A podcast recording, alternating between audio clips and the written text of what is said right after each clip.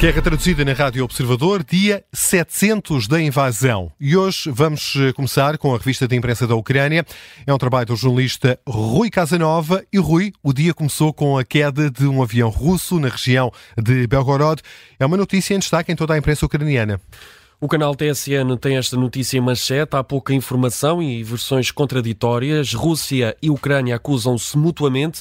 O governador de Belgorod confirma que todos os passageiros morreram e que o avião, modelo IL-76 caiu num descampado nesta região russa. A Rússia diz também que seguiam a bordo 65 prisioneiros de guerra ucranianos, mas a Ucrânia não confirmou essa informação. De resto, especialistas ouvidos pelo canal TSN afirmam que o avião eh, não transportava prisioneiros de guerra e que a Rússia está a mentir. Já o jornal ucraniano Pravda avança que o avião militar transportava mísseis S-300. As autoridades ucranianas confirmam apenas que uma troca de prisioneiros de guerra com a Rússia estava prevista para hoje, mas que ainda não aconteceu.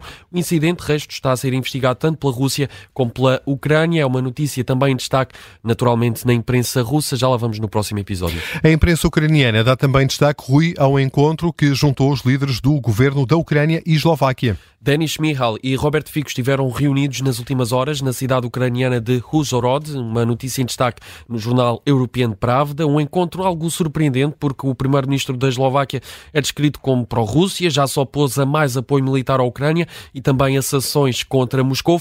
Ainda ontem, Robert Fico afirmou que o dia-a-dia -dia em Kiev é de absoluta normalidade e disse mesmo, e passo a citar, acham mesmo que há guerra em Kiev? Ora, a imprensa ucraniana fala numa declaração escandalosa é a expressão utilizada. E agora surge este encontro de Robert Fico com Denis Mihal, o primeiro-ministro da Ucrânia. Os dois eh, assinaram uma declaração conjunta que visa fortalecer as relações bilaterais com base na confiança e no respeito mútuos. O documento destaca ainda o apoio firme e consistente da Eslováquia à integração europeia da Ucrânia. E Rui, eh, subiu o número de mortos na sequência dos ataques de ontem da Rússia à Ucrânia? Subiu para 11. Ontem dávamos conta de 6 mortos, ainda registro de 80 feridos.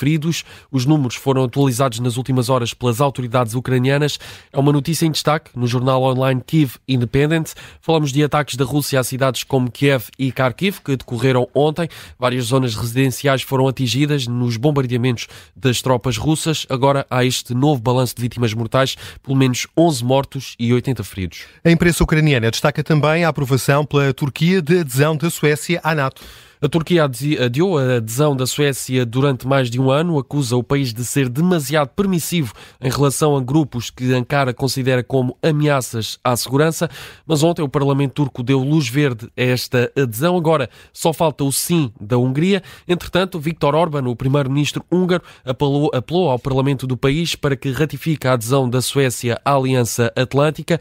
Na rede social X, Viktor Orban eh, revela que falou ao telefone com Jens Stoltenberg, o secretário-geral da NATO, e disse-lhe que o governo da Hungria apoia a adesão da Suécia. Esta é uma notícia em destaque no jornal ucraniano RBK. Com que fechamos este episódio de Guerra Traduzida. Em destaque esteve a imprensa da Ucrânia.